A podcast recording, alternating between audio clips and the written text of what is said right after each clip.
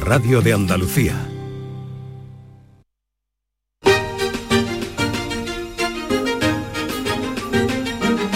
En Canal Sur Radio, Días de Andalucía, con Carmen Rodríguez Garzón.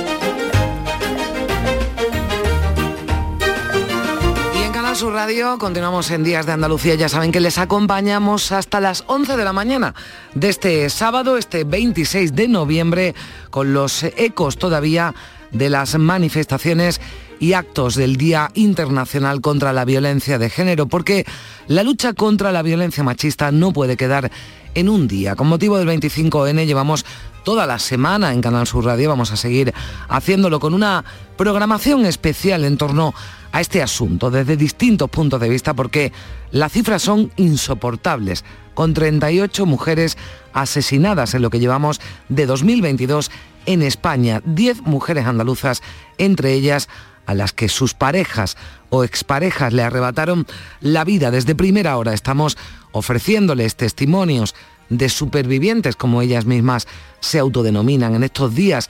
Nosotros también, las autoridades, los expertos, no paran de lanzar mensajes a las víctimas sobre la importancia de denunciar, de acudir a pedir ayuda para salir del infierno de los malos tratos. Pero ¿qué ocurre después? Porque uno de los factores que frena a las víctimas a denunciar es no tener trabajo y por tanto autonomía económica. Y cuando se deciden, empiezan o quieren empezar una nueva vida, se encuentran con muchas puertas cerradas. En unos minutos vamos a hablar de un informe, de una encuesta que pone sobre la mesa las dificultades que tienen las víctimas de la violencia de género para encontrar trabajo, para iniciar, al fin y al cabo, una nueva vida.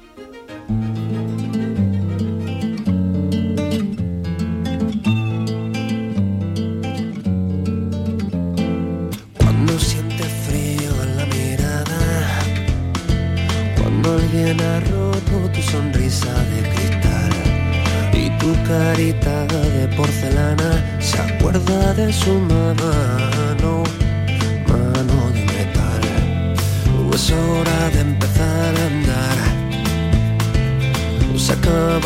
las lágrimas. Y muchas lágrimas, muchas historias tristes. Deja otro problema que vamos a abordar hoy aquí en Días de Andalucía, el juego.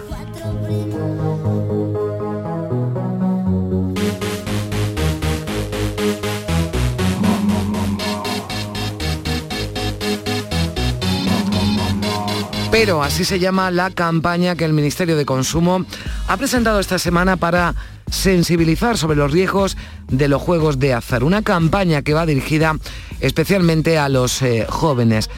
Quédense con este dato. De 2016 a 2021 el número de menores de 25 años usuario de juegos online ha pasado de un 28% a un 48%. Hemos quedado, nos entenderá esta mañana, con Miquel Arana, que es el director general de ordenación del juego del Ministerio de Consumo, y también hablaremos con el presidente de Acoger de la Asociación Cordobesa de Jugadores de Azar en Rehabilitación.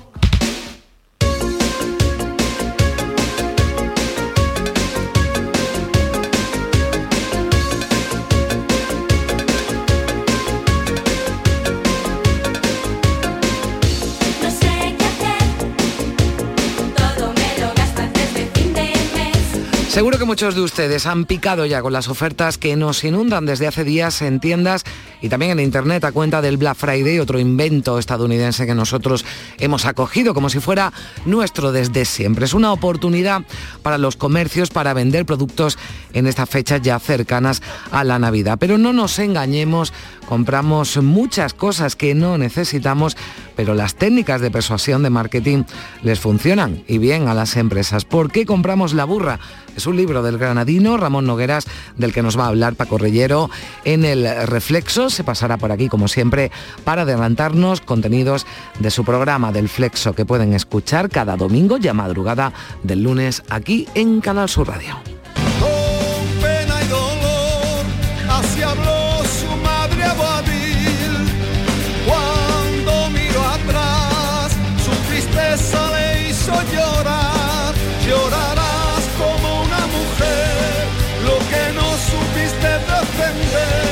Con Primi nos iremos en nuestro tiempo de historia a Granada porque se acaba de estrenar en cines Los constructores de la Alhambra. Entre la ficción y el documental nos muestra la Alhambra como nunca la habíamos visto. Lo hace Isabel Fernández, su directora, que estará con nosotros en Días de Andalucía, una película que cuenta con 15 candidaturas a los premios Goya.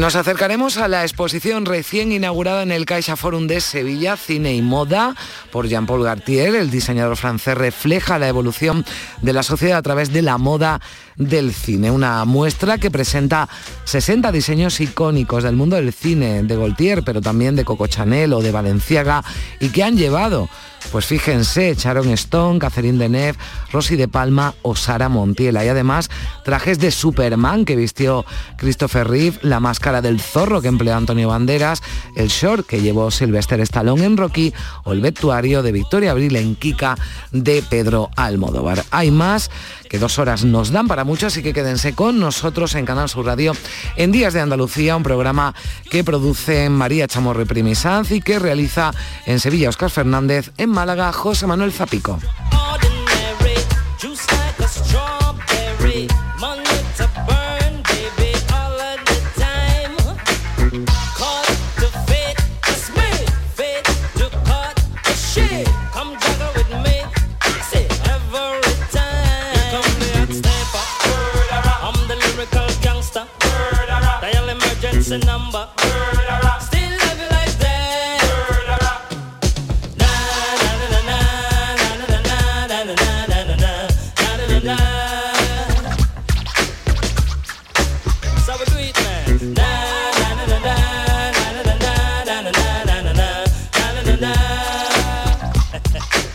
En Canal Sur Radio, Días de Andalucía, con Carmen Rodríguez Garzón. Aquadeus, ahora más cerca de ti, procedente del manantial Sierra Nevada, un agua excepcional en sabor, de mineralización débil que nace en tu región. Aquadeus Sierra Nevada es ideal para hidratar a toda la familia y no olvides tirar tu botella al contenedor amarillo. Aquadeus, fuente de vida, ahora también en Andalucía. En esta fiesta soy un ciclón que tengo un extra de ilusión. Cocinaré para 32 con un extra de ilusión. Dame un cupón o mejor dame dos que quiero un extra de ilusión. Por 10 euros cupón extra de Navidad de la 11 con 75 premios de 400.000 euros. El 1 de enero, cupón extra de Navidad de la 11. Dame un extra de ilusión. A todos los que jugáis a la 11, bien jugado. Juega responsablemente y solo si eres mayor de edad. ¿Has cogido el aceite? Sí, este que estaba de oferta. Pero con lo que tú miras por tu salud, en un producto tan esencial escoges la oferta. No escatimes en esto. Primero que sea virgen extra, pero sobre todo que esté garantizado con denominación de origen. Y el mejor, el de la denominación de origen protegida Priego de Córdoba. Es el más premiado del mundo. Miles de familias necesitan tu solidaridad para poder comer. Colaborar con los bancos de alimentos es tan fácil como donar en la caja de tu supermercado. Elige la cantidad que quieres donar y la convertiremos íntegra en los alimentos que más se necesitan. Donar en caja no tiene desperdicio. Súmate a la gran recogida, del 25 de noviembre al 6 de diciembre. Este sábado, Liga y Mundial en Canal Sur Radio. Desde el Estadio de la Rosaleda te contaremos el encuentro Málaga-Ponferradina. Y sobre todo, los partidos del Mundial de Qatar 2022 con internacionales de equipos andaluces en el Francia-Dinamarca y el Argentina-México. Este sábado, desde las 3 de la tarde, en la gran jugada de Canal Sur Radio con Jesús Márquez. Con el patrocinio de Agua Sierra Cazorla y Centro Comercial Lago. Días de Andalucía. Con Carmen Rodríguez Garzón. Canal Sur Radio. Vamos a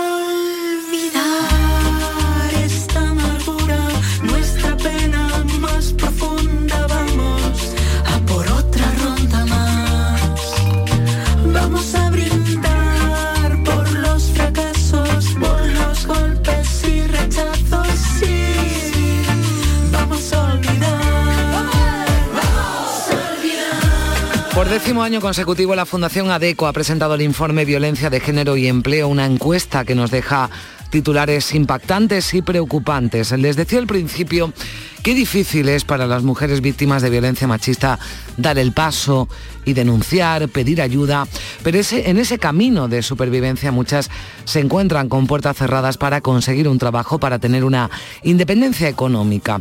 Este informe de ADECO señala que más del 60% de las desempleadas víctimas de violencia machista cree que existen prejuicios en las empresas a la hora de contratarlas. Entre los eh, estereotipos más asociados a esta situación destacan que se les achaca ser eh, personas inseguras, que ven afectado su rendimiento, la creencia de que se ausentarán más de su puesto y en menor medida que pueden ser problemáticas y empeorar el clima laboral. Saludamos a esta hora a Noelia Fernández, que es consultora de integración e inclusión de la Fundación ADECO Andalucía. Noelia, ¿qué tal? Muy buenos días. Hola, muy buenos días. Bueno, es uno de los titulares que deja el informe, pero, pero hay más. Nos quedamos primero con ese dato, esa percepción que tiene la mayoría, que tienen la mayoría de las encuestadas sobre esos prejuicios a la hora de contratarlas, basadas, entiendo, Noelia, en su propia experiencia. Ujú, Efectivamente, basada en su experiencia, pues nos dicen eso, ¿no? Que, que a la hora de ir a buscar empleo se encuentran pues que, que se le va a cerrar la puerta, ¿no? Por su situación. En muchas ocasiones ellas ni, ni dicen, ¿no? Ni dicen que son víctimas de violencia de género. El 72% lo oculta y no y no lo dice, frente a un 27% que sí lo dice por medida de seguridad, ¿no? Y sí, y estamos luchando contra con romper esas barreras, ¿no? Que esos estereotipos de, de que esas creencias eh, erróneas, ¿no? De que una persona víctima con violencia de género se va a ausentar más de su puesto de trabajo o va a rendir menos o va a ser una persona más insegura. Hmm. Porque bueno, nosotros de Fundación ADECO llevamos 20 años trabajando con víctimas de violencia de género y sí que bueno, que mm, podemos decir todo lo contrario, que luego nos encontramos con mujeres empoderadas que se le ha dado la oportunidad de tener un empleo. Mm. También lo dicen desde la Fundación Anabella, ¿no? Dicen que el hecho de haber pasado por una situación así da valor añadido, ¿no? En el mercado laboral a estas eh, mujeres, ¿no? El hecho de, de ser supervivientes, ¿no? Que lo decíamos al, al, al principio, como se autodenominan, esto eh, en lugar, ¿no? De, de ser un hándicap es un plus, ¿no? Para las empresas que la contratan. Efectivamente. Es Eh, un plus y cada día más tienen que concienciarse las empresas y hacer medidas, estrategias para, para incluirlas ¿no? en, su, en su plan de, de acción. Eh, eh, por su experiencia, Noelia, ¿las empresas tienen esos prejuicios que las mujeres eh, víctimas de la violencia machista perciben? Bueno, luchamos contra ellos, ¿no? Día a día, ¿no? En campañas de sensibilización y cada vez más están más sensibilizadas con las víctimas de violencia de género para incluirlas en su equipo. Eh, tienen además acuerdos, ¿no? Desde la Fundación ADECO con empresas que están facilitando precisamente la inserción laboral de las víctimas de violencia de género. Efectivamente. Actualmente, bueno, con este informe nos apoyan 22 empresas, eh, de las cuales están concienciadas y luchando día a día, porque es un problema de todos, para, bueno, para incluir a estas personas al mercado laboral, ¿no? Que tan importante es. Mm. Eh, porque está eh, demostrado, ¿no? y esto también lo recogen en el informe, que el contexto económico ha influido y está relacionado con, con las denuncias por, por violencia de género, ¿no? En, en la pandemia esas denuncias se, se redujeron, hay eh, una importante vinculación, ¿no? De la dependencia económica de, de- del agresor, ¿no? Para que la mujer dé ese, ese paso, ¿no? Y eso también se está notando en el contexto actual. Sí, bueno, actualmente si comparamos el primer semestre de 2021 con el primer semestre de 2022, eh, tenemos una, una variación de un 18% eh, de denuncias, de más de denuncias, ¿no? Esto es un dato positivo a lo que se refiere ese empuje de salir de casa y pedir ayuda. La comparativa con el año pandémico al año 2021 aumentó un, un 8% en el 2021. Eh, en el año de la pandemia la, la víctima estaba en casa y no podía dar ese paso, salir y pedir ayuda. Poco a poco se está viendo pues que sí, que son más mujeres las que están saliendo, denunciando y más mujeres que se les está permitiendo, bueno, pues seguir afrontando la búsqueda de trabajo con mayor seguridad, incluirse en el mercado laboral y rehacer su vida. Mm. fuera y alejada del agresor. Dice este informe también, un 91% de las desempleadas víctimas de, la, de la violencia de género tiene dificultades para llegar a fin de mes y esto hace además que muchas de ellas, una gran mayoría también, eh, apunte ¿no? a que aceptaría un, un puesto de interior, de inferior cualificación con tal de tener un empleo, ¿no? Mujeres preparadas, ¿no? Y mujeres con, eh, con una formación eh, superior, ¿no? Y que aceptan puestos de trabajo precisamente para afrontar esa dificultad económica, Noelia. Efectivamente, sí que nos estamos encontrando con los datos que, hemos recapitulado, pues que son más eh, un mayor porcentaje de mujeres que sí que aceptarían otro trabajo por debajo de su categoría profesional con, con el hecho de trabajar y trabajar en nuestro día a día nos encontramos. A lo mejor una persona licenciada eh, o graduada eh, quiere salir de casa y le da igual estar en otro puesto inferior a su categoría profesional, con el hecho de salir y engancharse nuevamente al mercado de trabajo. Mm. Ahí, mm, para terminar, eh, nos vamos a quedar, Noelia, con, con un dato que es importante y que yo creo que dice mucho también de estas mujeres a las que habéis preguntado, ¿no? Porque la mayoría de ellas son positivas, ¿no? Y dicen que, que creen que encontrarán empleo en menos de, de- de seis meses, lo dice Ujú. el 66%, es decir, que afrontan esta nueva situación con optimismo. Sí, sí, sí, eso es. Ese, ese dato es positivo y más de la mitad de las encuestadas piensan que sí, que encontrarán trabajo en menos de seis meses. Bueno, pues eh, eso es lo que deseamos y sobre todo que si nos están escuchando y con ese trabajo también que hace desde la Fundación ADECO, las eh, empresas faciliten ¿no? también la inserción laboral tan importante para salir de ese infierno de estas, de estas mujeres. Noelia Fernández, consultora de integración e inclusión de la Fundación ADECO Andalucía. Gracias por estar con nosotros. Un saludo. Muchas gracias. Adiós. Gracias.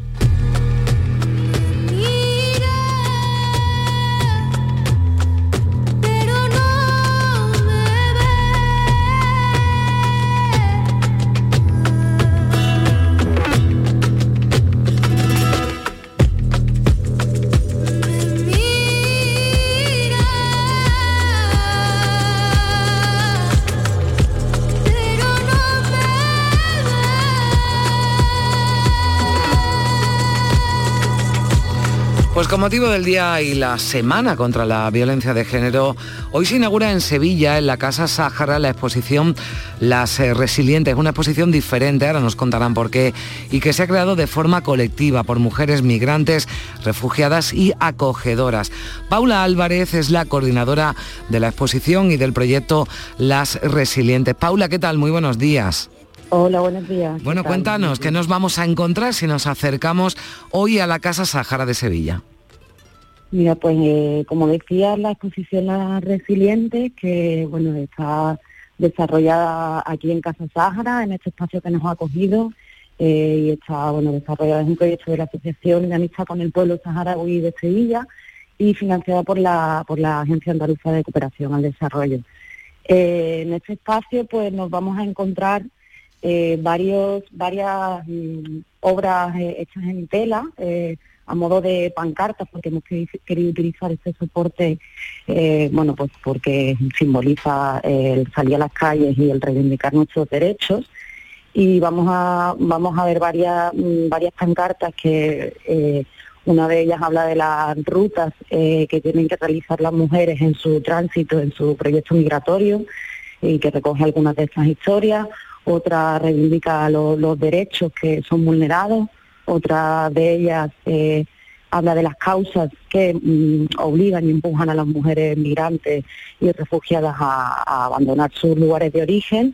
Y otra de ellas habla, bueno, pues de los sueños que, que, tienen por delante. Y además de todo esto, eh, hemos realizado una serie de, laboratorios creativos eh, de estampación de ropa, de costura, de huertos y de radio. Y también pues hemos montado aquí como un laboratorio vivo eh, Mm. súper bonito, del que podéis disfrutar. Bueno, porque estas mujeres, además, la- las creadoras, ¿no? Se encargan de, de explicar ellas mismas a los asistentes sus obras.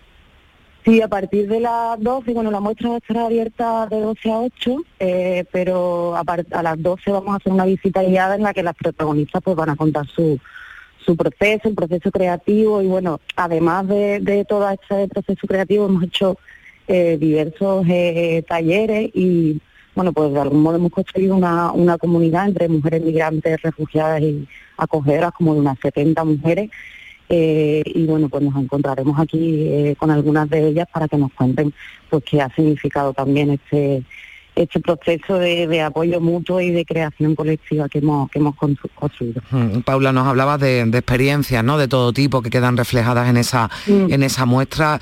Eh, el sufrimiento, entiendo que han padecido, la- las experiencias, ¿no? Algunas traumáticas también que, que han sufrido estas mujeres. No sé si hay alguna historia, alguna obra que destaques especialmente, que nos quieras contar. Eh, bueno, yo creo que en cuanto a las obras todas son, son duras, pero también muchas de ellas, eh, claro, bueno, algunas son mujeres, por ejemplo, mujeres que vienen de Afganistán, que vinieron el pasado agosto, una familia de mujeres de Afganistán, que, evidentemente han tenido eh, una situación muy muy dura. La madre de ellas ya eh, se tuvo que refugiar en Europa eh, muchos años atrás y vinieron todas las hijas. Eh, en, agosto, ya te digo, que consiguieron salir de- del país en una de las operaciones que, que coordinó el Ministerio, pero, pero muchas otras pues no han tenido también, bueno, esa es una historia dura, pero al menos el tránsito fue, o sea, el, el desplazamiento hasta aquí fue más o menos amable, pero muchas otras mujeres pues no tienen, no han solicitado asilo, se les deniega el asilo, eh, se encuentran con unas condiciones eh, mm, de vida muy precarias porque no le, bueno, pues no le conceden la ciudadanía, es muy difícil eh, conseguir permiso de trabajo y, y poder alquilar un, un, un lugar en el que vivir, ¿no? Entonces sí que nos hemos encontrado también ese, ese tipo de historia. Pero bueno, por otro lado, también algunas de estas mujeres que ya están aquí asentadas, pues eh, también hablan de que bueno que Sevilla mm, de algún modo también es una ciudad que les ha acogido y, y en la que se han sentido con ciertas personas pues eh, muy acogidas ¿no? Mm, A recién llegadas, allá sentadas, entiendo que proyectos como este, muestras como esta, esta exposición, les sirven, ¿no? También para mejorar su, su estancia, ¿no? Después de esa experiencia traumática. Claro, bueno, al final es un espacio en el que poder compartir eh, experiencias y sobre el duelo migratorio de a quienes dejado atrás, eh, porque, ¿no? Porque, ¿Qué dejaste atrás? Eh, tu, tu tierra, tu- sueños, tu cultura y compartir desde ese lugar entre mujeres de diferentes orígenes y crear esa esa red de apoyo mutuo y ese espacio de escucha y de comprensión pues creo que ha sido y, y está siendo pues muy importante. Hemos utilizado también como herramienta, eh, una de las herramientas principales el arte, porque al final es un lenguaje universal que nos permite mm, comunicarnos desde otros eh, otros lenguajes que no que no son la palabra, ¿no? Porque evidentemente no todas hablan eh, manejan el español perfectamente. Bueno, está hoy en Sevilla, la Casa Sáhara, ¿dónde, dónde está exactamente? Por si nos están escuchando desde Sevilla y se quieren acercar de 12 a 8 de la tarde. ¿Dónde Mira, la está ahí? casa- Sí. La Casa Sáhara está en la calle Virgen del Carmen Dolorosa número 7, que está ubicada pues entre la calle San Luis y la calle Rayán, ¿vale?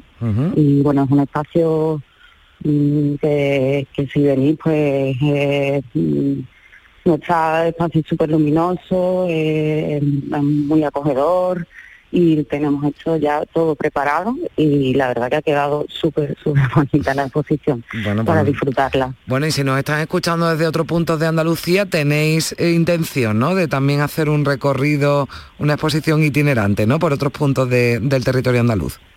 Sí, sí, vamos a moverla por diferentes eh, puntos del territorio andaluz, como dice.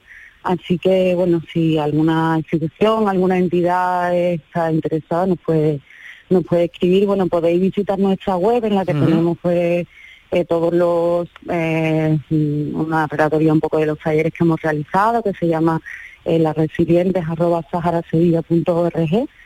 Eh, también en Spotify tenemos, mm, como te decía antes, uno de los laboratorios ha sido creación de podcast y bueno, pues han- son preciosos, la verdad son preciosos, a la gente que le guste la radio.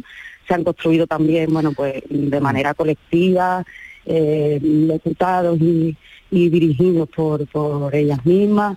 y bueno, creo que también puede ser una experiencia que lo podéis escuchar en Spotify, en Vox, eh, La Resiliente. ¿vale? Bueno, pues También. eh, aquí como nos gusta mucho la radio, lo, lo, Claro. lo escucharemos. Eh, Paula Álvarez, coordinadora de la exposición y del proyecto La Resiliente, muchísimas gracias por estar con, con nosotros. Un saludo, gracias. un abrazo. Gracias. Adiós. 9 y 25.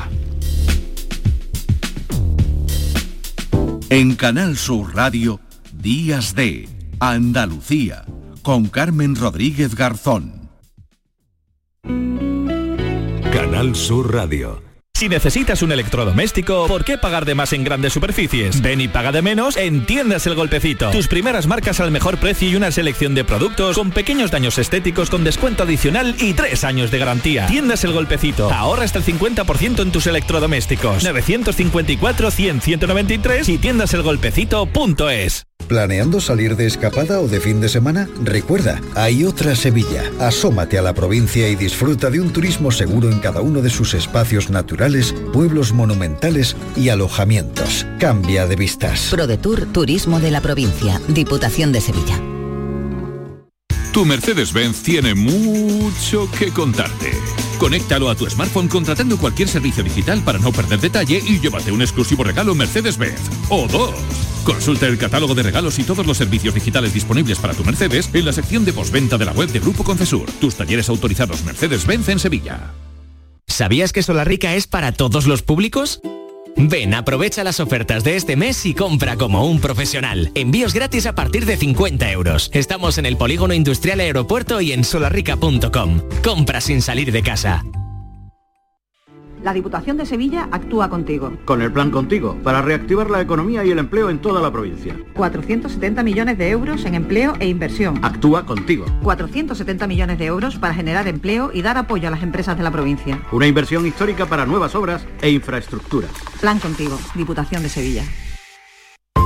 ¿Quieres comprar al mejor precio? Escucha, en Muebla y Nervión estamos de liquidación por cierre. Artículos de calidad con hasta el 80% de descuento. Sofás, colchones, muebles y artículos de decoración. Solo hasta el 30 de diciembre. Más información en el 955-184027 o en mueblaiCony.com. Últimos días. Date prisa, que se acaban. En Canal Sur Radio, Días de Andalucía. Con Carmen Rodríguez Garzón. Sigue, sube, sale la pasta, cógela,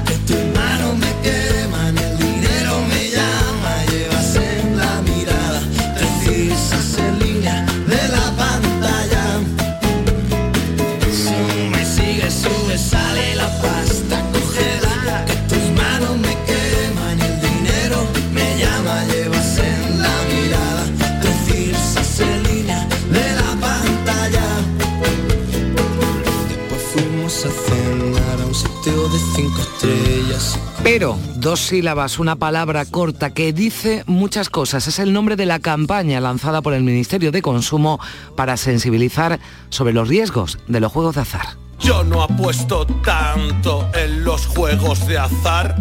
Es algo inofensivo para desconectar. No estoy enganchado, pero la verdad, si pierdo 20 euros hay que recuperar. No apuesto tanto, pero no me he enganchado, pero yo siempre tengo un pero. Miento si pierdo dinero en las casas. Pues no me ha puesto tanto, pero no me engancho tanto, pero Miquel Arana, director general de ordenación del juego del Ministerio de Consumo, ¿qué tal? Muy buenos días.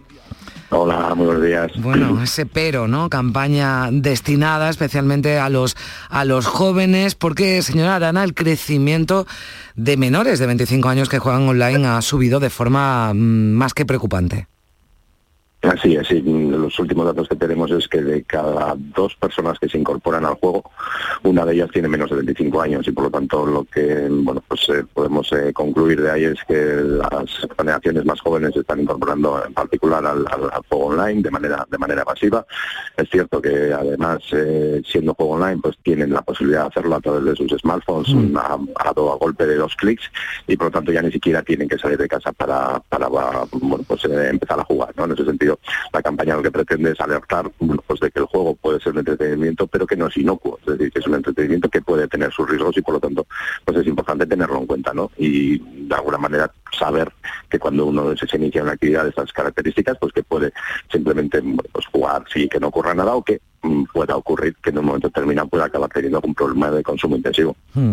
Pero, así se llama la campaña, que pone el foco en las eh, excusas, en no admitir que se tiene eh, un problema, eh, y especialmente en esos jóvenes, ¿no? de los que hablábamos, que, que en muchos casos señalan que controlan, pero se ha demostrado que no es así, que no controlan tanto como ellos quieren hacer ver, ¿no? Claro, el juego al final no deja de ser, y así está reconocido también por las autoridades sanitarias, una adicción. Es una adicción sin sustancia, pero una adicción al fin y al cabo, ¿no? Y en ese sentido, pues aquellas personas que realmente tienen un problema de ludopatía o que incluso pueden llegar a desarrollar un problema de ludopatía, pero que de momento están en consumos en consumos intensivos, todavía no, ludopáticos, lo que lo que sí repiten es un patrón, ¿no? El patrón de yo controlo, eh, no tengo, lo dejo cuando quiero, no juego tanto, en realidad eh, es un entretenimiento y no me supone ningún tipo de problema, por más que pues, tal y como pues venimos observando y también en los, en los centros médicos y en las asociaciones que, asisten a las personas con problemas de juego, a la vista está que las personas que empiezan con consumos intensivos eh, tienen eh, efectos bueno pues en su vida social, en su vida laboral, en su vida escolar y, todo eso se va se va agrandando ¿no? y al final se van aislando y acaban teniendo pues verdaderos problemas, no solo ellos, sino también el entorno que les, rodea, porque está, está, los problemas con el juego bueno, los padece una persona en primera persona, pero al final todo su entorno también acaba, acaba muy implicado. Mm. Eh, eh, ¿Son las apuestas deportivas, señora Arana, las que generan una, una mayor adicción? ¿Hay otros juegos que se están abriendo, eh, abriendo paso en los últimos tiempos? Lo cierto es que la, adicción, si ya hablamos de adicción, la adicción al juego es, es, es- multijuego, es, multiactividad, y es decir, las personas que tienen una necesidad de jugar les da lo mismo, jugar una cosa o jugar a otra, hacerlo online o hacerlo offline.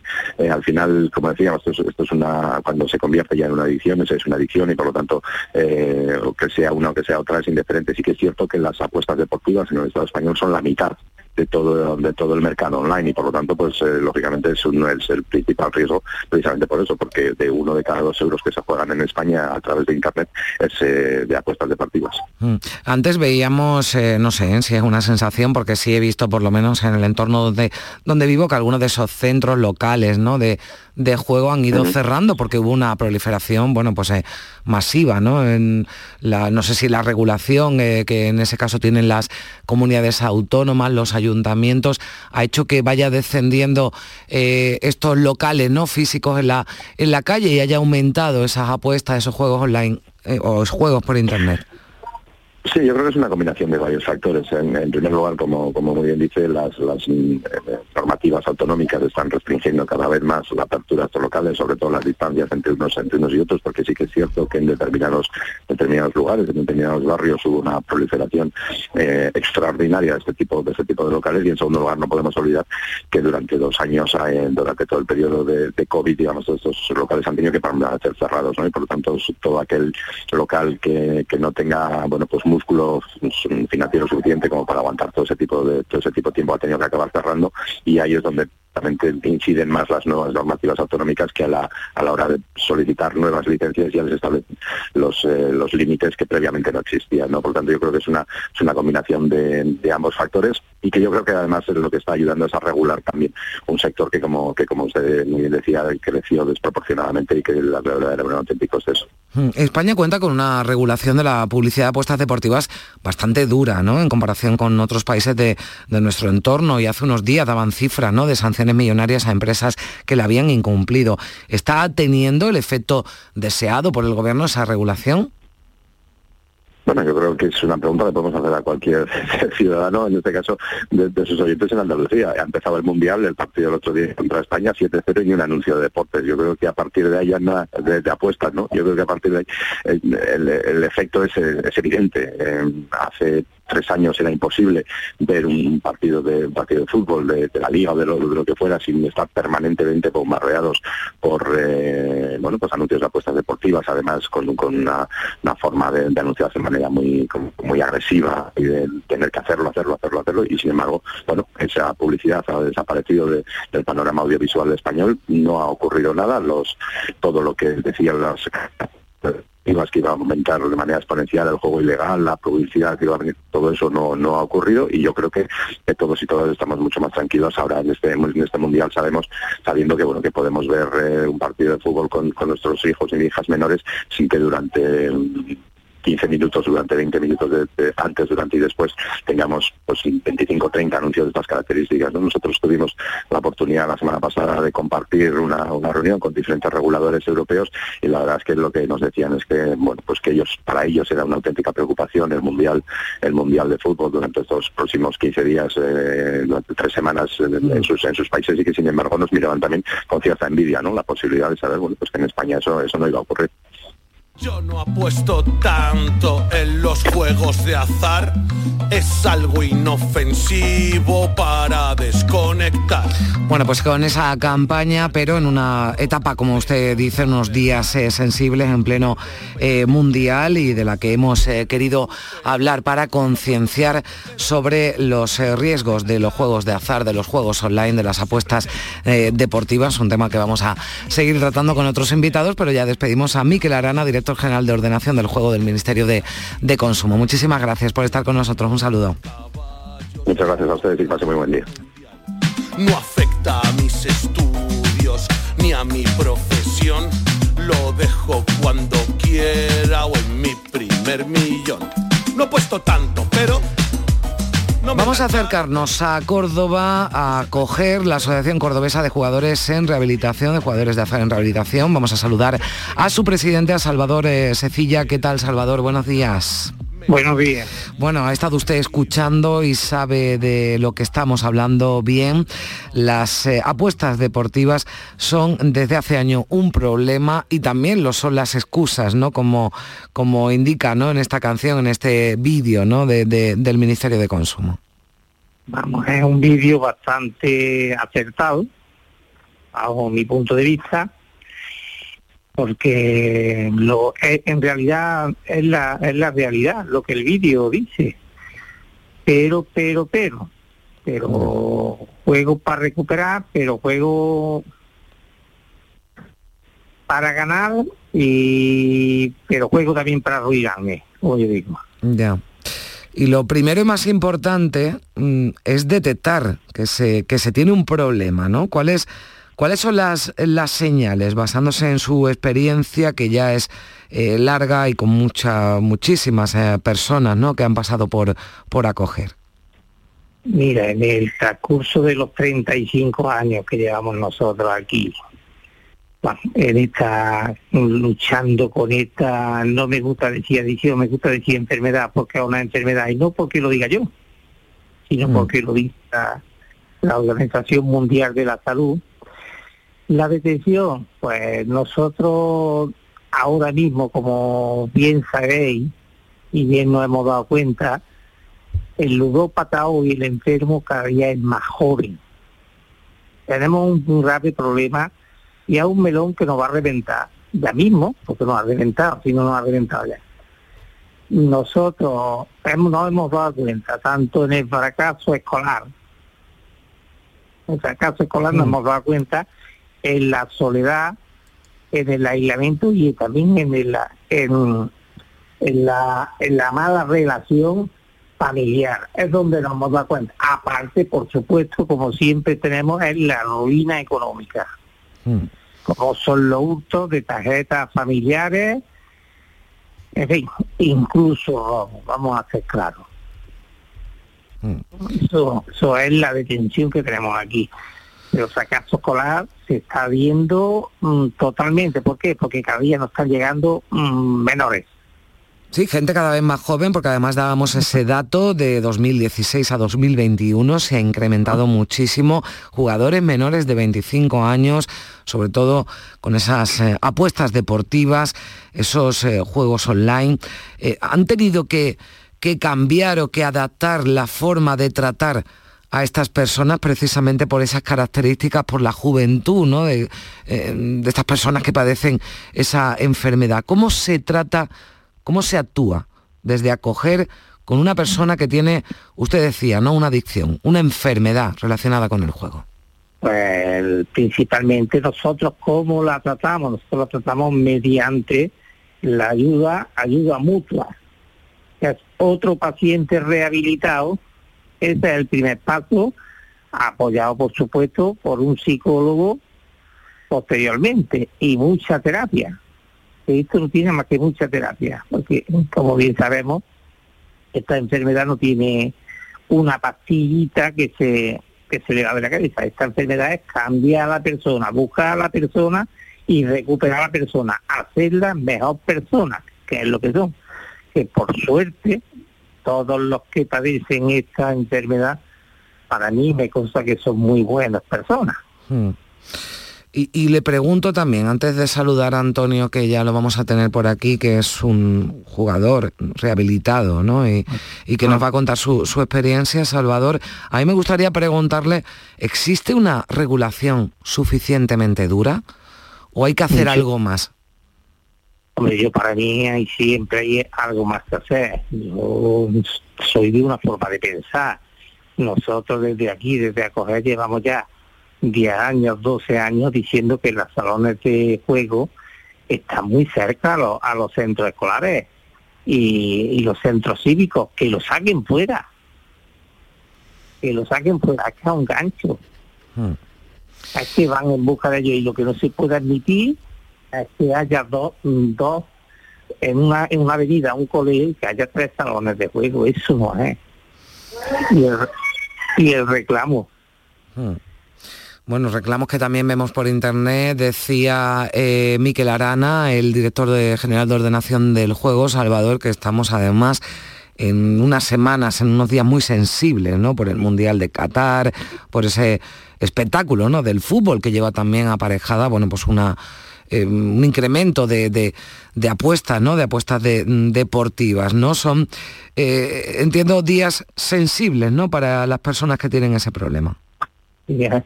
El mundial añadimos las navidades, las fechas que vienen, es una cosa, una bomba de relojería, como yo digo.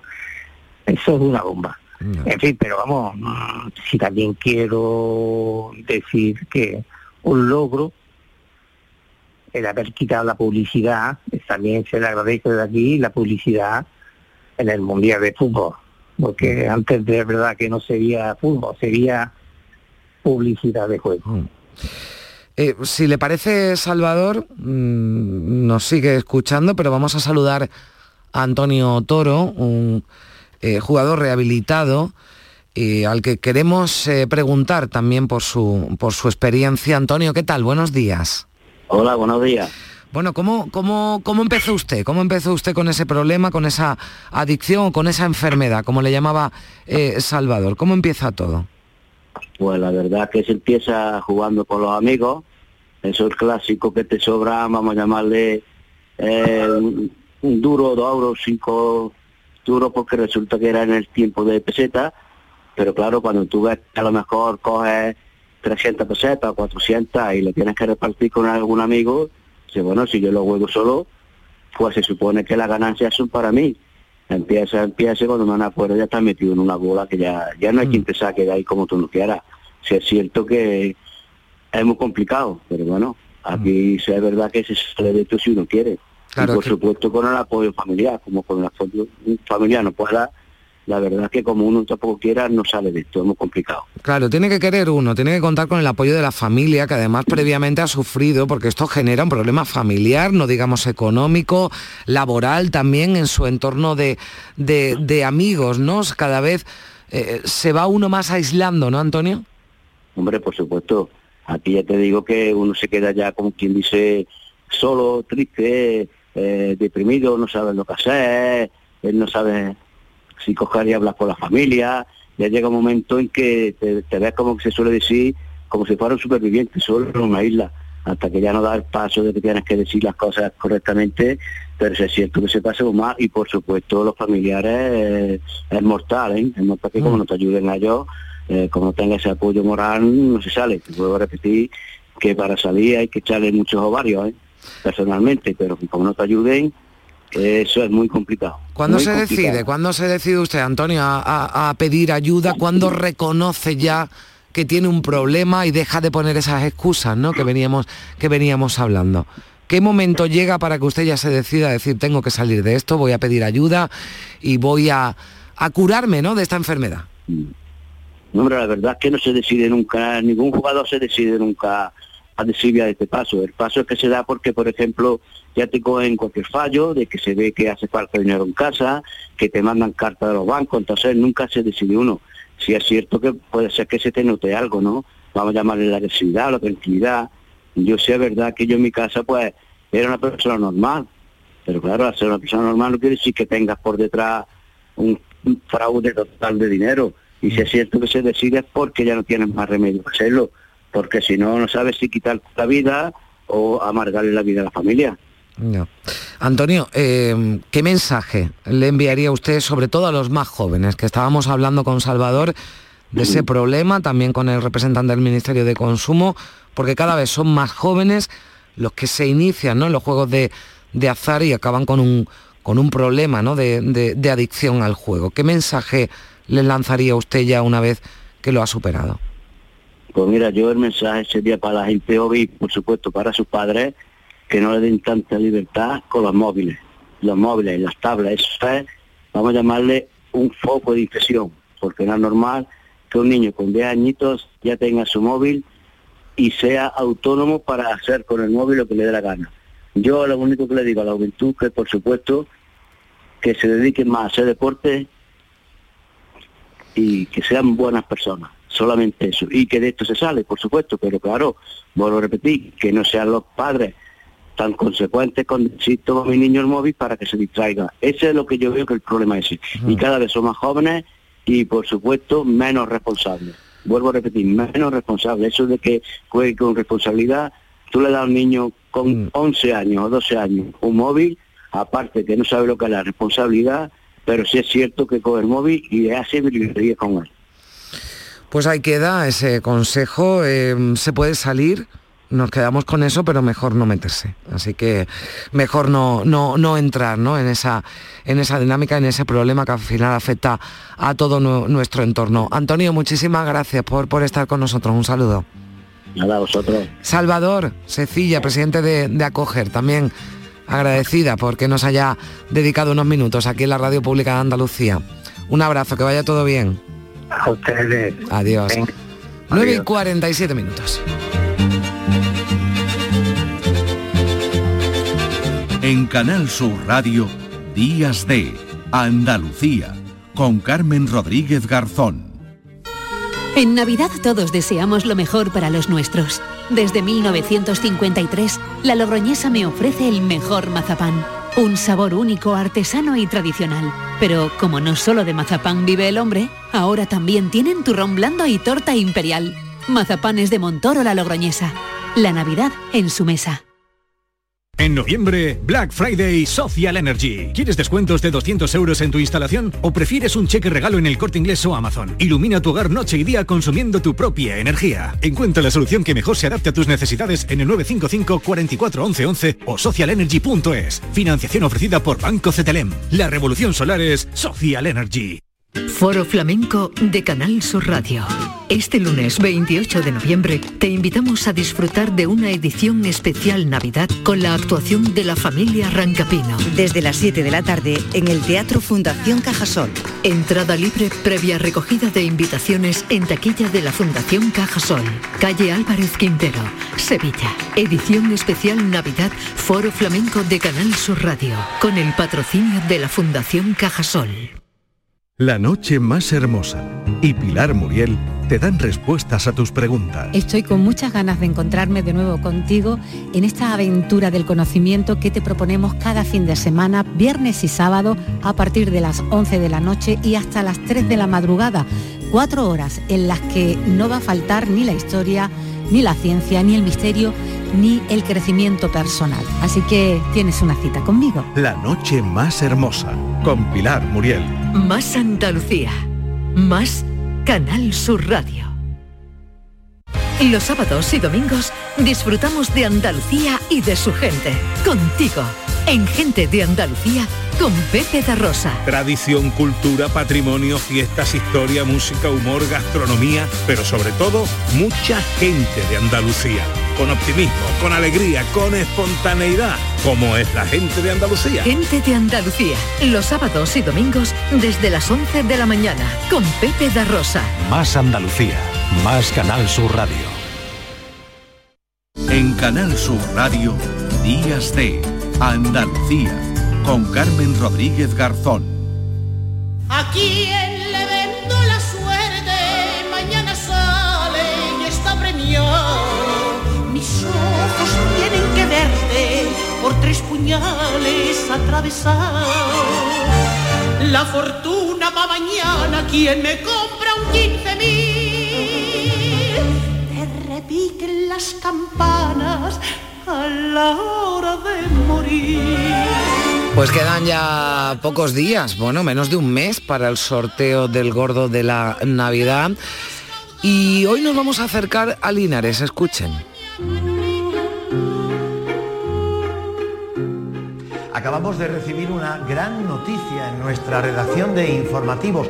El gordo de Navidad ha caído en Linares. El número vendido por la cofradía del Santo Entierro, 18.895.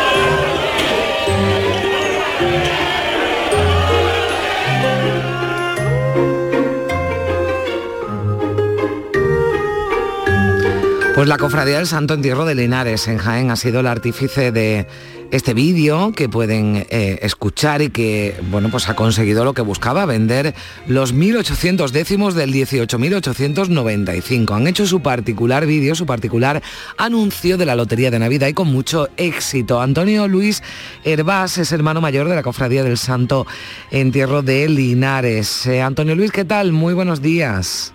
Hola, buenos días, Carmen. ¿Qué Bueno, pasa? Eh, usted estará deseando que, por ejemplo, aquí en Canal Sur Radio, pues digamos, el día 22, el 18.895 ha sido el número agraciado con el gordo de la Lotería de Navidad. Que así, Correcto. así es como empieza el vídeo, ¿no?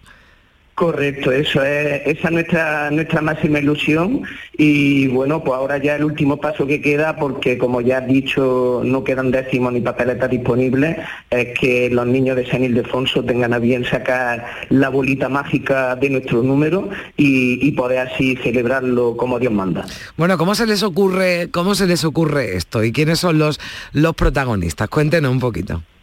Pues Carmen, eh, esta idea surge en mi cabeza hace tres años cuando yo llego a hermano mayor de la, de la cofradía. Lo que pasa es que mm, por motivo de la pandemia y problemas de agenda pues no se pudo al final desarrollar. Y bueno, pues este año ya me encabezoné, eh, avisé a la productora Visualar y nos pusimos mano a mano en una lluvia de ideas para ver cómo, cómo le dábamos forma a, a esta idea original que era de hacer un anuncio de la lotería con el calvo y ambientado en, los- en los, en los míticos anuncios anteriores en los que el, el que el protagonista era el calvo, que eran los que nos evocaba a nosotros a, a- a ese inicio de, de- de la venta de la, de la lotería de Navidad. El calvo que, Eh, tiene, que tienen su calvo, tienen su calvo ahí en Linares, ¿no? ¿Quién es el calvo? tenemos, tenemos, nuestro calvo, es precisamente hermano de la cofradía y bueno, eh, todos los actores hacen, hacen un papel fundamental. El vídeo, si has tenido oportunidad, que has tenido oportunidad Sí. de verlo, bueno, pues se desarrolla, se desarrolla íntegramente en Linares, en el que hay otro actor que se llama, se llama Kiko, va pasando por establecimientos míticos de Linares y el calvo va haciendo todo lo posible, porque el calvo es un espíritu, no lo ve, pero va, va- haciendo gestos como para, para que los comerciantes le vayan ofreciendo nuestro número.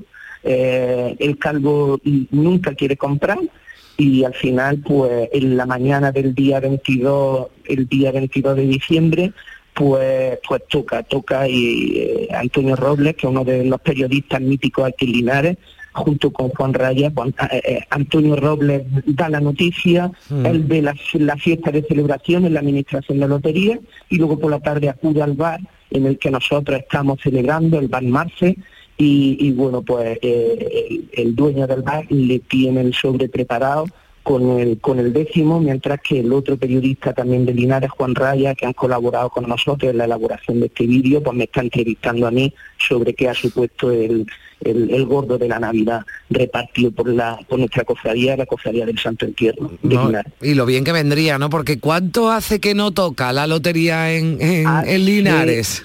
hace más, hace más de 50 años, Carmen. Y la, la verdad que sería, que sería un buen pelotazo porque bueno, está, está prácticamente vendido aquí en nuestra ciudad.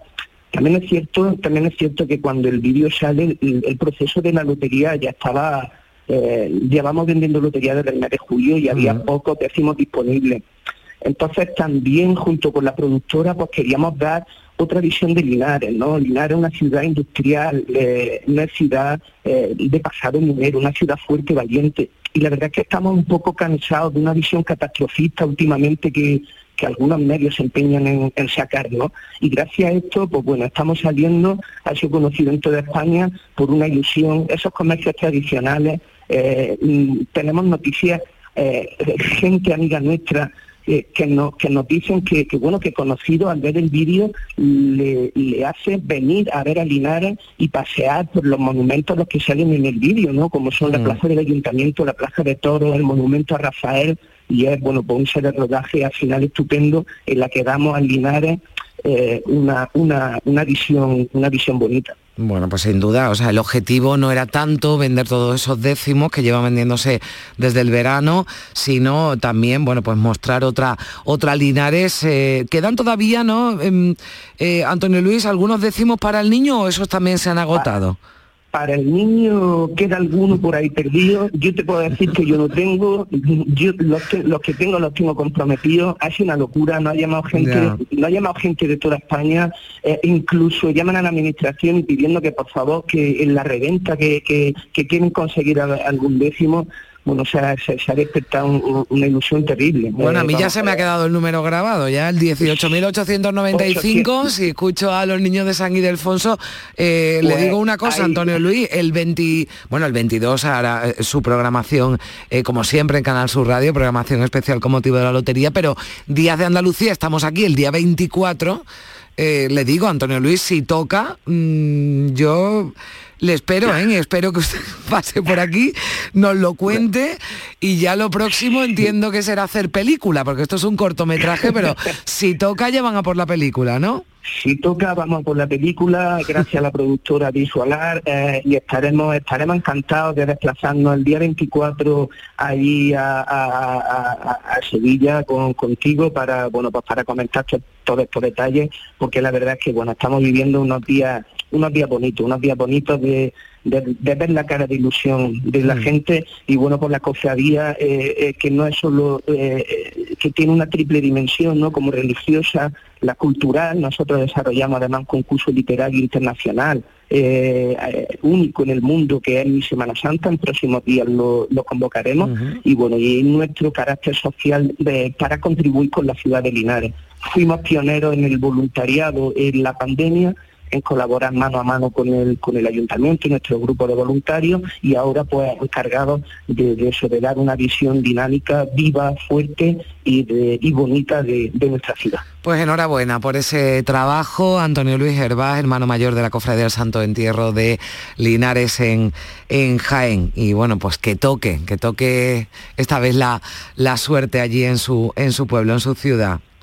Adiós. Muy bien. Gracias. Adiós, a- adiós Carmen, adiós. Bueno, ese era el de Linares, el de eh, la lotería, el bueno, el oficial, ¿no? Digamos que también es muy esperado, es este. Eres nueva, ¿no? ¿A qué no me entiendes? Vica. Vica. Muy bien, Vica, pues te voy a contar cómo funciona esto. Guantes. Guantes. Muy bien. Sándwich de jamón. Bueno. Tortilla. Regular. Regulero. Eso es. ¿Cuál quieres? Ven, que te voy a enseñar una cosa. Ven, ven, ven. Navidad. Bien. ¿Qué comes? ¿Quieres? No. A mí la sopa no. Oye, ¿cogemos un décimo a medias? A medias. Eh, juntas. Es que aquí tenemos la costumbre de compartir la lotería de Navidad con la gente que nos importa, ¿sabes? Como, pues como las amigas. Bueno, pues sí, Historias es una campaña, la de este año, con tres eh, vídeos, está con eh, Mica. Como la protagonista, con bueno, pues eh, ese mensaje, ¿no? También siempre desde Loterías y Apuestas del Estado de cara a la Navidad de compartir, ¿no? Compartir, ilusión, bueno, pues son algunos de los eh, mensajes eh, que quedan de cara a esa sorteo, ese sorteo del gordo de la Navidad para el que todavía queda, será el próximo 22 de diciembre. Llegamos a las 10 de la mañana, boletín informativo y continuamos en Días de Andalucía en Canal Sur Radio series, qué bonita. Voy tirando los caudales, son de